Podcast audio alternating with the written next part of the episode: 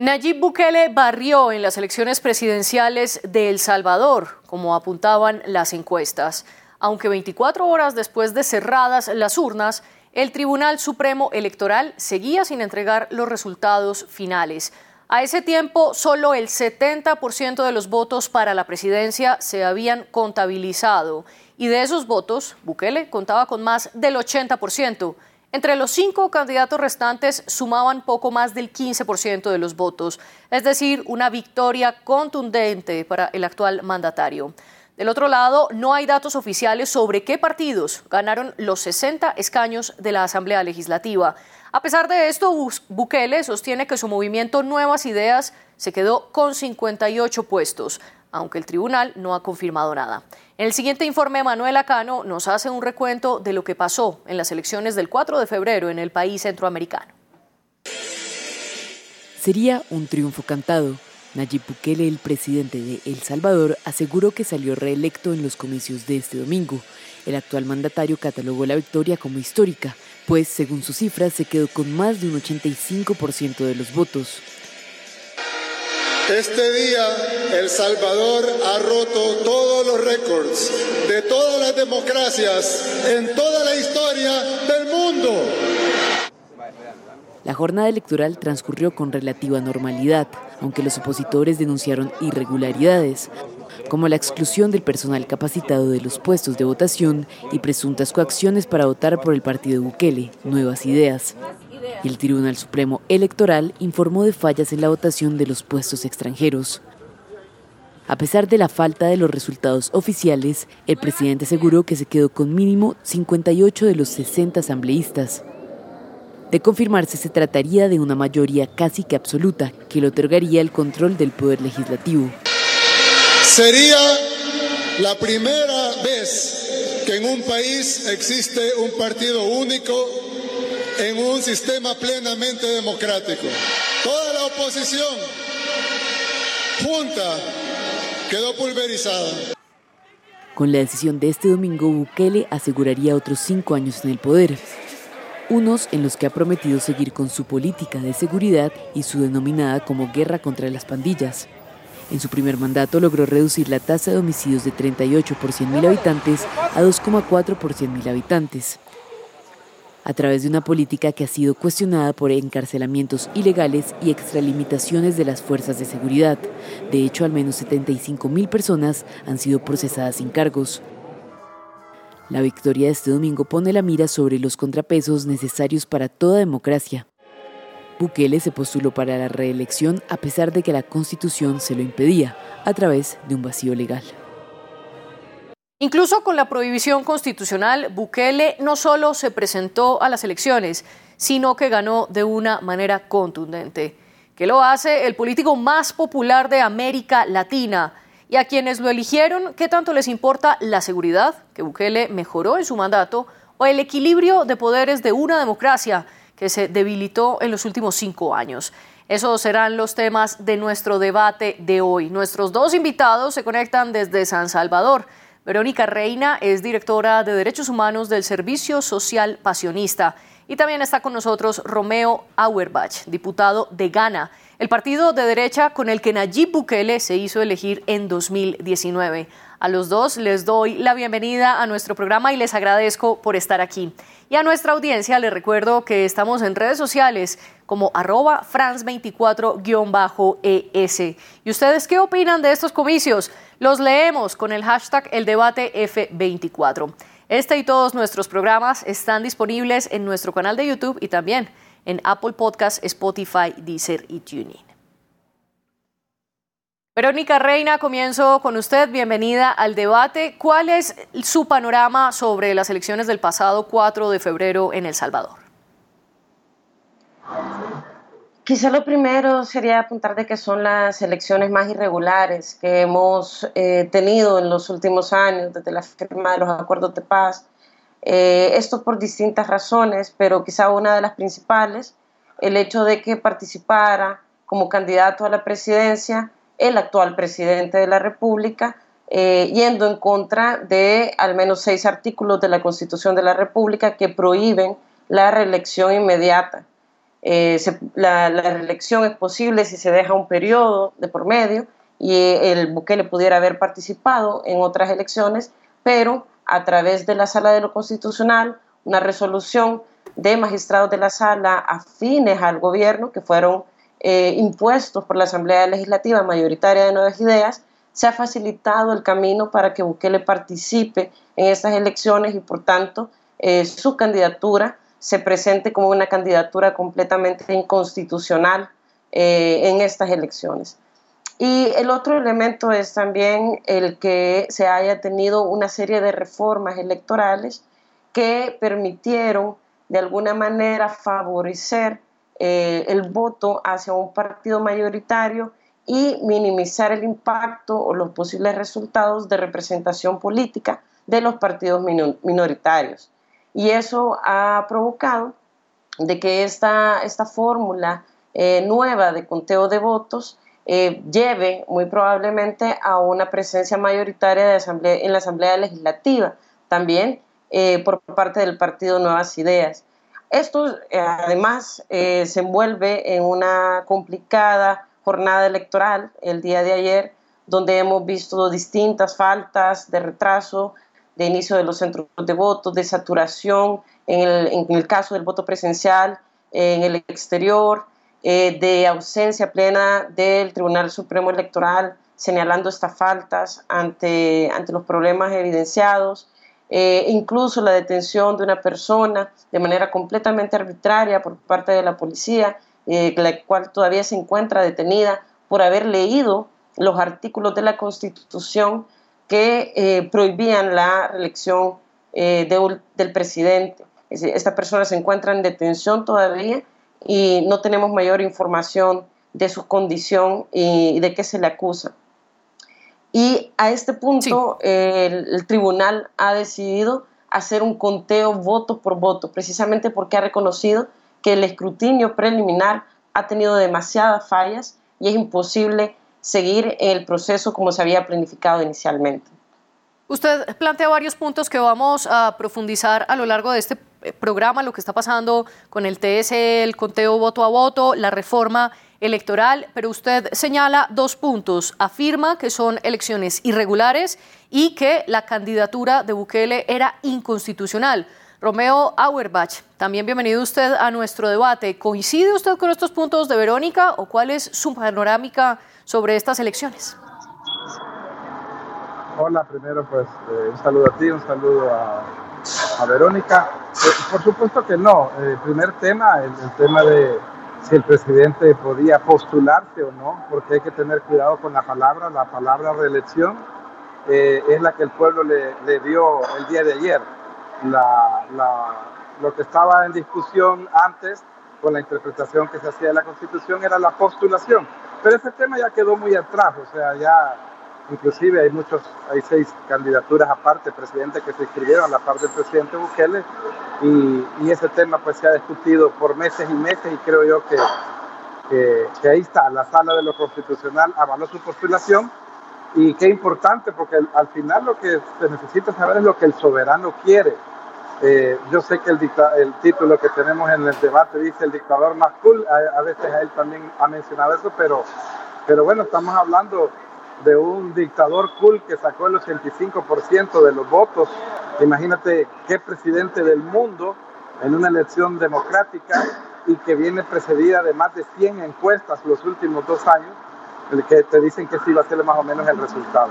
Eh, yo creo que las elecciones como tal en todos los países son difíciles, siempre se pueden caldear los ánimos. Yo vi un, un proceso eh, tranquilo y transparente durante todo el día. Ahorita lo que nos quedó de ver el Tribunal Supremo Electoral son los datos que aquí se llaman eh, escrutinio preliminar, no es el oficial, el oficial va a arrancar el miércoles a las 5 de la tarde, eh, pero ha compuesto la plana porque aquí ya no se vuelven a ver los votos, nunca más, pero el tribunal ha decidido que vamos a hacer un conteo de voto por voto, más transparencia que eso no puede haber y ahí vamos a ver en la nueva conformación eh, de la Asamblea, eh, que ahora bajamos, los, diputados le bajamos de 84 a 60, los diputados que la conformarán, a diferencia de los otros países del mundo que siempre le están subiendo, nosotros nos disminuimos. Y cambiamos el sistema, no es un sistema eh, extraño o un sistema preparado en El Salvador, se llama el sistema de Hunt, que ocupa Guatemala, España y otros 30 países democráticos del mundo. Y, y sí, favorece más a los partidos grandes, esa es la verdad. Pero porque un partido es grande, porque el pueblo lo quiere, o sea, todos estamos en la misma posibilidad de intentar ser un partido grande. Yo creo que lo que se ha vivido es una fiesta, que bueno que vamos a ir voto por voto para poder saber inclusive cómo quedan las diputaciones. Yo estoy peleando una de esas 60 diputaciones en el Departamento de Libertad porque yo voy para la reelección y, y al final yo he dicho que lo importante no es personas, no es si entra Romeo Auerbach o no, sino que en mi caso es un proyecto, un nuevo proyecto de nación que nació en el 2019 con el presidente y que gracias a Dios va a continuar.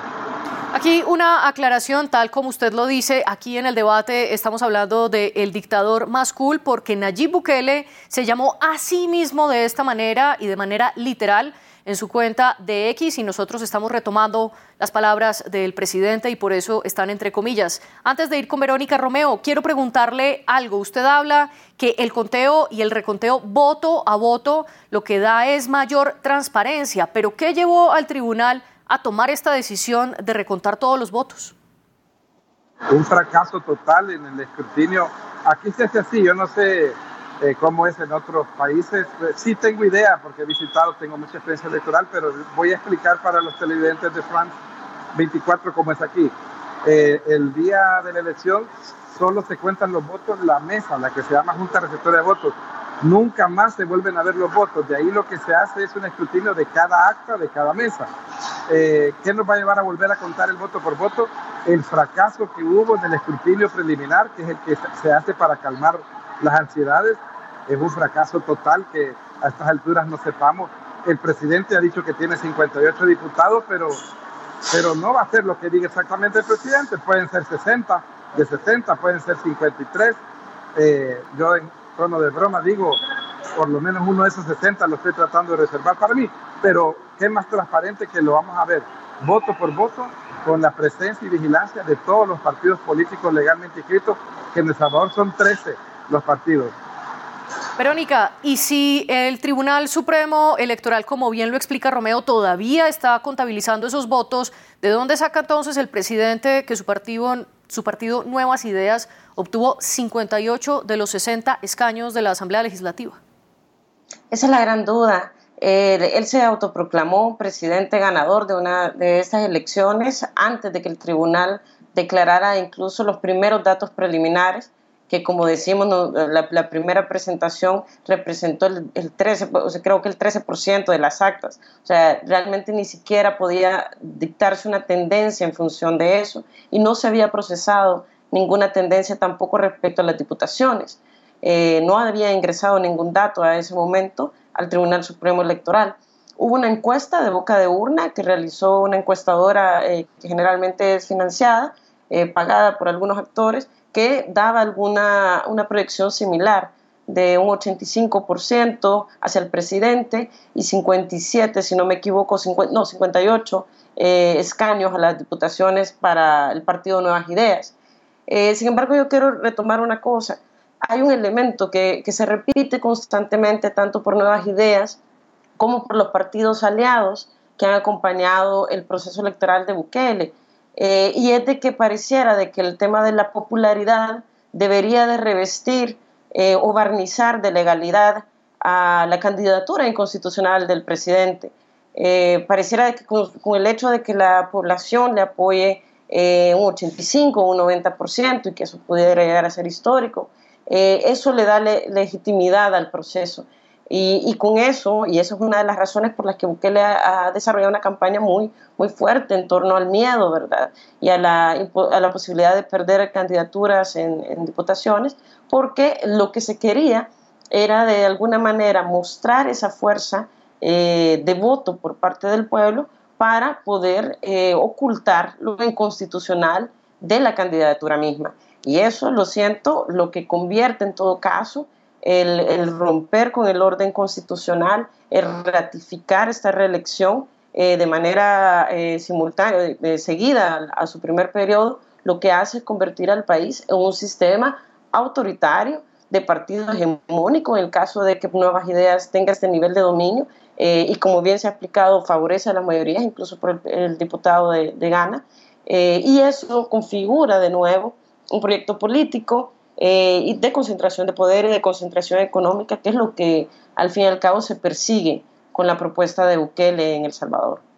En efecto, usted está señalando uno de los argumentos claves del oficialismo y es el entendimiento de la democracia. Romeo lo acaba de mencionar, que los partidos quedaron grandes ya que así lo quería el pueblo y de la misma manera se defiende el presidente Nayib Bukele. Al respecto, hubo una declaración del vicepresidente de El Salvador, quien también aspiró a la reelección, Félix Ulloa, y le dijo al periódico The New York Times, y esto lo cito entre comillas, a esta gente que dice se está desmantelando la democracia, mi respuesta es sí. No la estamos desmantelando, la estamos eliminando, la estamos sustituyendo por algo nuevo. El presidente Bukele posteriormente respondió a esas palabras de su vicepresidente, y esto también lo entrecomillo, diciendo, nosotros no estamos sustituyendo la democracia porque El Salvador jamás tuvo democracia. Es la primera vez en la historia que El Salvador tiene democracia, y no lo digo yo, lo dice el pueblo. La definición de democracia, la real, no la inventada por las élites, es demos y kratos, el poder del pueblo. Verónica, en este poder del pueblo y en esta definición de democracia que hace Bukele, ¿no es suficiente tener más del 90% de popularidad y de respaldo para llevar adelante las políticas que ha llevado Bukele? No, eh, la, primero, o sea, la democracia no se, no se define únicamente por la cantidad de votos. el proceso electoral es uno de los elementos de la democracia, del sistema democrático. Los otros elementos son los que ya se están desmontando y que ha, sido parte del, proyecto político de concentración de poder del presidente. Es decir, descabezar a la sala de lo constitucional, retirar al fiscal general de la República que le estaba investigando a funcionarios que están siendo señalados de corrupción, incluso por Estados Unidos. Por ejemplo, uno de los funcionarios ha sido Osiris Luna, director general de centros penales, que ha sido sancionado por corrupción y negociación con las pandillas, eh, y que por parte de Estados Unidos, que es parte del, del, partido Gana y que es una de las cuotas que el presidente mantuvo y ha protegido durante su, durante su administración y seguramente va a proteger. Eh, pero también la democracia implica también el que haya un relevo de poder, el que haya una representación de las minorías, el que la mayoría vote a favor del presidente es una muestra del interés de, de esta población porque se mantenga en el poder. Pero necesitamos en una democracia una representación también de las personas que no estamos de acuerdo en la forma en que está llevando el, sistema eh, político en este país. Es decir, la representación de los partidos políticos minoritarios en una democracia es importante y es relevante. Y cuando se menosprecia, y sobre todo eh, diputados o candidatos a las diputaciones hablan de que va a desaparecer al fin esa esquina opositora que se refiere a los partidos políticos que no están alineados con el presidente, lo que están desechando y lo que están menospreciando la representación del voto de población salvadoreña también, que está queriendo mostrar que tiene otra forma de pensar y que es necesario construir a partir también de esas diferencias y no solo de la imposición y el ejercicio del poder de manera abusiva. Usted dice entonces que para que se configure una democracia en El Salvador, además de la popularidad y el respaldo popular al presidente, es necesario que haya un relevo de poder y una representación de las minorías y un respeto a la oposición. Romeo, ¿usted coincide con este punto y cree que estos elementos se respetan en el país centroamericano, sobre todo ahora después de la victoria de Bukele?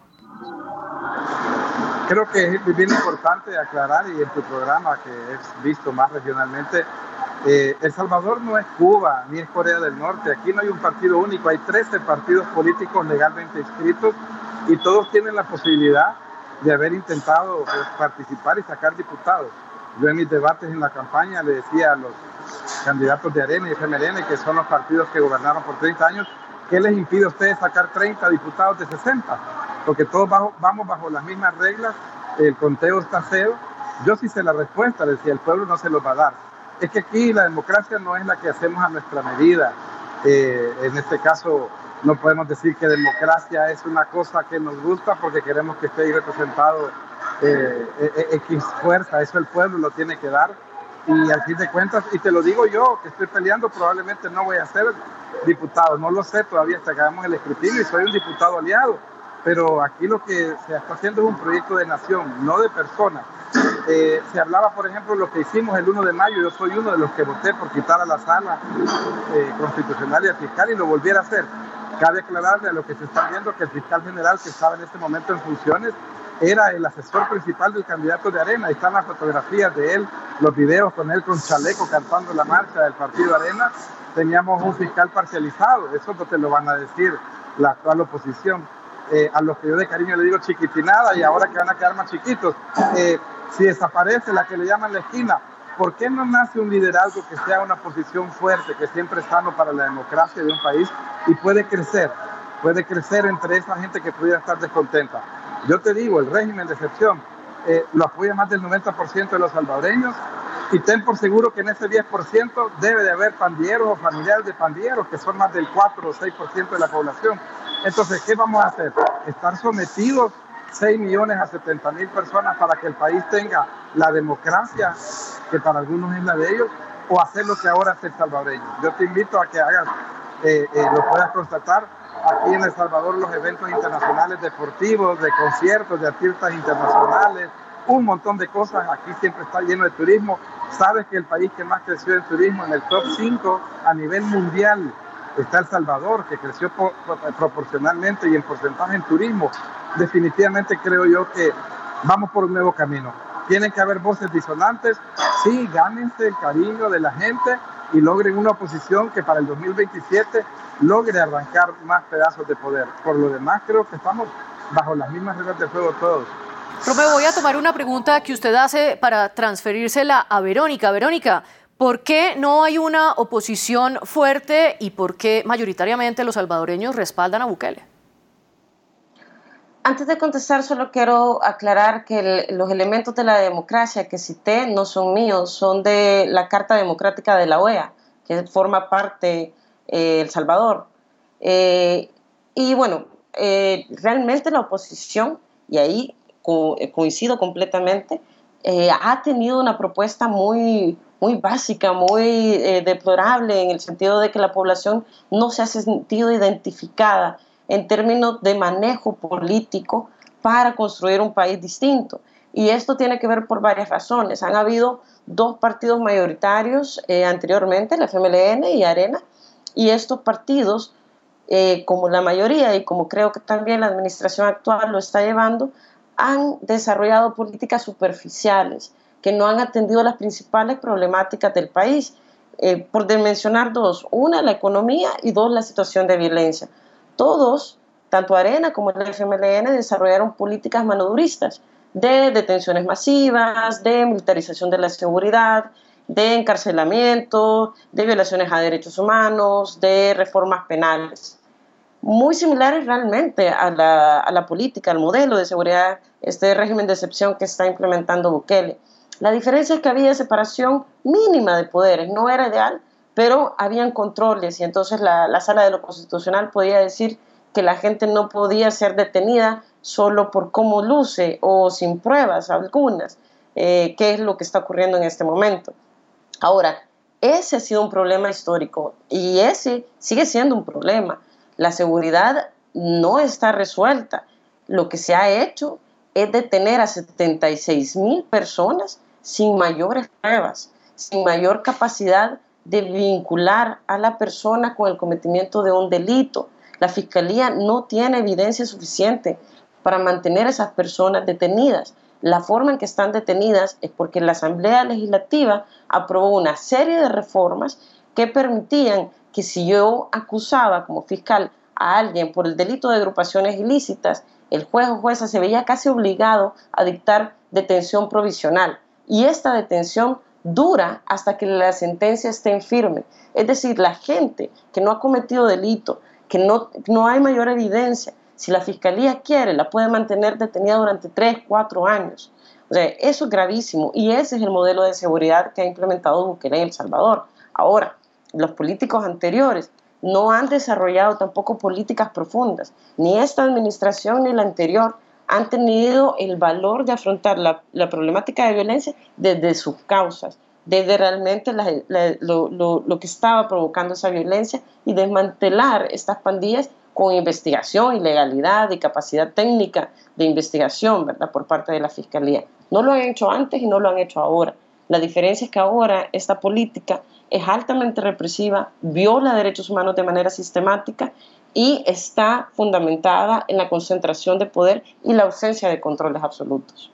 A propósito que usted menciona la política de seguridad diciendo que la seguridad todavía no está resuelta y hablando de las violaciones de derechos humanos, hay otro dato también que es innegable, Verónica, y es que durante el mandato de Nayib Bukele se ha caído de una manera considerable la tasa de homicidios en el país. En 2014 pasamos de 68,6% personas asesinadas de cada 100.000 habitantes. En 2015 esto repuntó a 103 y desde entonces, mucho antes de que Bukele llegara al poder, comenzó a bajar paulatinamente. Al 2019 cuando Bukele se posesionó el primero de junio, pero todo ese año la tasa de homicidios se ubicó en 38 y en 2023, es decir, el año anterior a estas elecciones, esa tasa estaba en 2,4 por cada 100.000 habitantes. Para tener una comparación, el estudio global sobre homicidios de la ONU con datos de 2021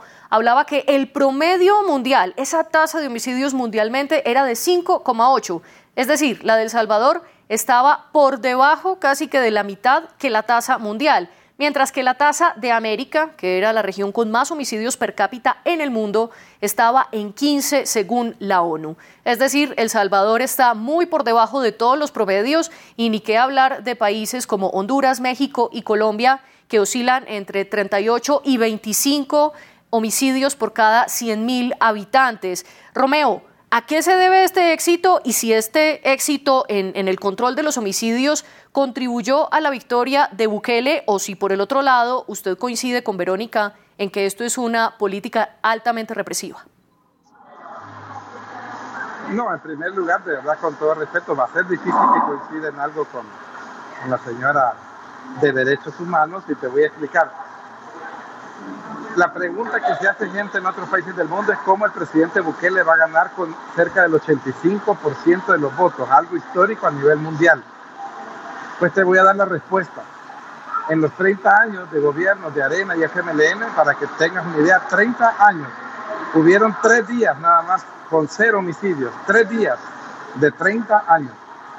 En los cinco años del presidente, llevamos, si lo juntáramos, los días, que son más de 560, si lo juntáramos, llevamos más de un año y medio sin homicidio, de los cinco años, un año y medio.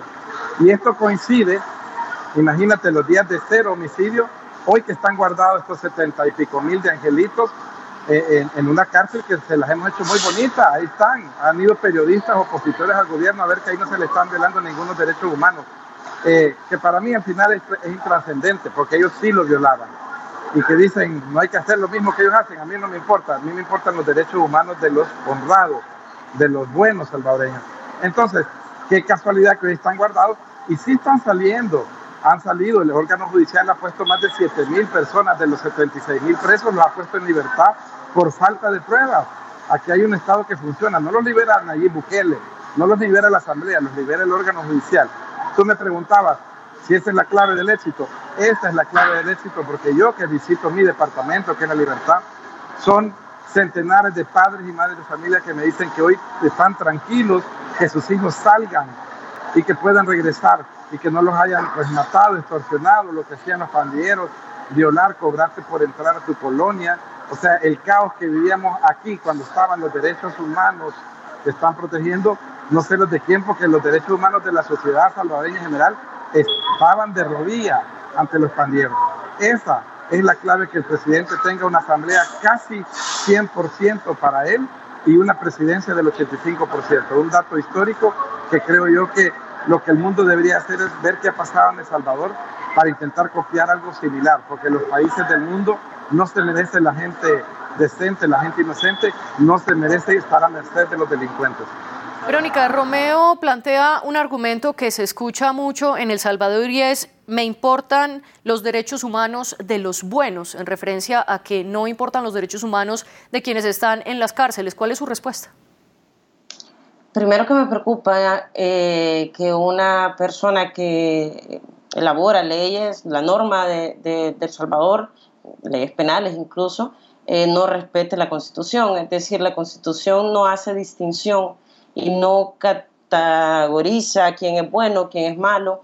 Eh, yo quisiera saber desde dónde el, diputado tiene las capacidades para definir, ¿verdad? esa bondad eh, que retira o asume los derechos humanos de la persona. Pensé que la de todas las personas teníamos derecho.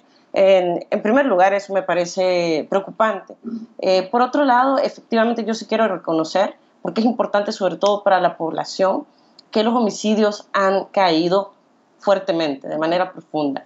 Y eso es un alivio para una población que ha tenido que sufrir la violencia de las pandillas de manera histórica, al menos durante 30 años, y donde efectivamente ningún gobierno había tenido interés por atender ese problema. Yo creo que este gobierno no necesariamente tiene ese interés, utiliza ese discurso para posicionarse. Yo quiero explicar cómo es que la reducción de 2019 hasta marzo de 2022 de los homicidios se dio y fue a través de una negociación oculta que ha sido documentada por el fiscal general que fue destituido por los diputados de la Asamblea Legislativa eh, y fue documentada también por el periodismo y por también la Fiscalía en Estados Unidos. No por gusto han sancionado a Carlos Marroquín y a Osiris Luna como principales negociadores que buscaran, buscaban beneficios para las pandillas a cambio de reducir los homicidios en El Salvador. Eso lo ha dicho Estados Unidos. Esa fue la primera etapa de esta política de supuesto interés que tiene Bukele por la víctima, ¿verdad? Por lo bueno, por la población honrada. Negociar con las tres principales pandillas para recibir apoyo electoral y para reducir los homicidios. ¿Qué es lo que pasó incluso hace unas semanas? Se destapó de que el presidente o, el gobierno estaba dispuesto a pagar más de un millón de dólares a un cártel de drogas mexicano con tal de conseguir la captura de, uno de los principales cabecillas de la MS, que el mismo gobierno había liberado. Y esa era una angustia porque consideraba que eso podía presentar pruebas a Estados Unidos de ese tipo de negociaciones. Sí, Por último, la interrumpo. El régimen de excepción. La interrumpo aquí, Verónica, porque nos estamos quedando sin tiempo y quiero que Romeo pueda responder ante esto que usted está planteando antes de pasar a nuestras conclusiones. Romeo, ¿hubo negociación del gobierno de Bukele con las maras para reducir los homicidios en el país? Yo ah, invito a la gente que ocupemos la lógica, la lógica que nos dice eh, una batalla frontal que empezó el presidente Bukele sin asamblea legislativa y Arena FML no, no, le daban los votos para lo que se llama el plan control territorial. Tuvo que esperarse dos años y su lucha fue desde el inicio frente a las pandillas.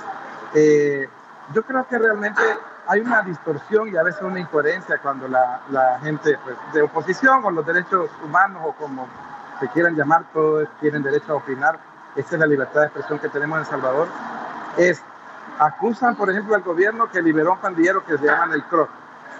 Ahora lo acusan de que quería, después de haberlo liberado, imagínate qué gobierno más tonto en negocios, de gastar un millón de dólares de un reportaje que no está comprobado para ver si lo, lo recapturaba.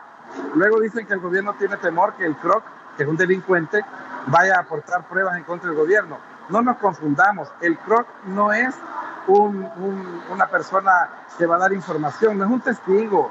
El Croc es un asesino, es un delincuente, ha matado, ha quitado vidas a personas.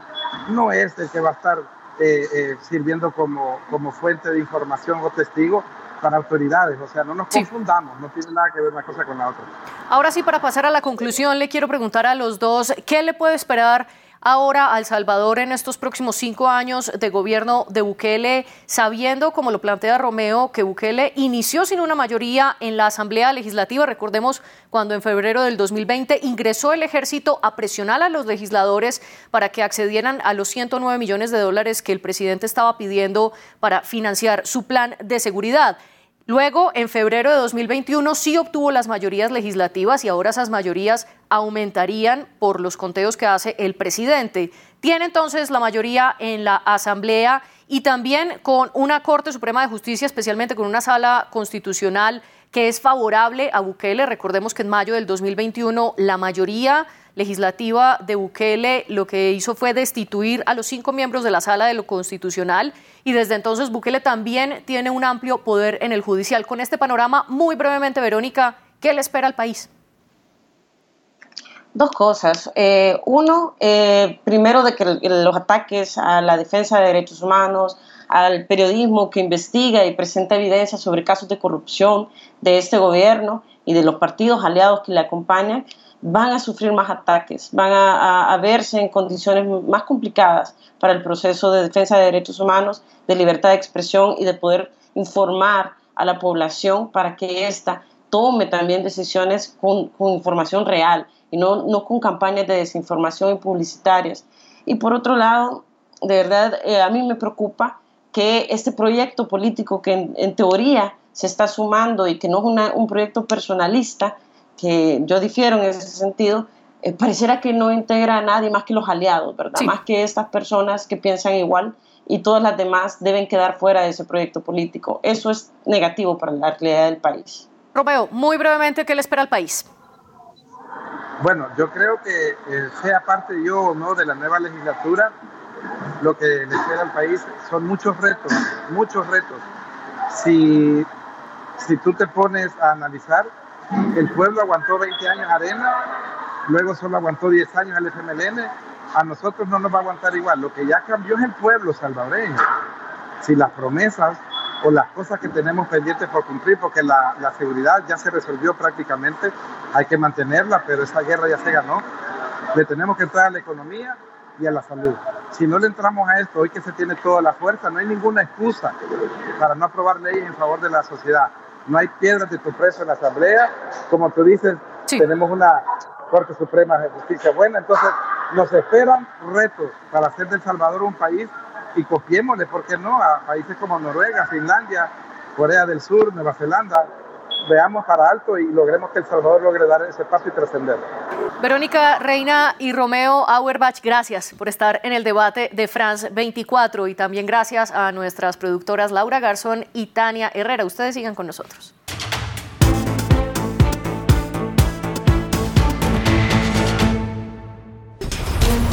Bamako, Ciudad del Cabo, Nairobi, Mogadiscio, África de norte a sur y de este a oeste. África 7 días. Toda la información política, cultural y social de un continente en constante mutación. Acompáñenme en África 7 días por France 24 y france24.com.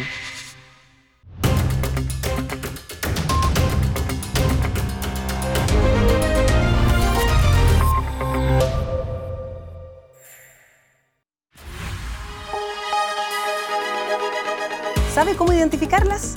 Acompáñenos. Con France 24 vea cómo distinguir entre información y contenido falso en las redes sociales. Desinformando, una herramienta para verificar y contextualizar información.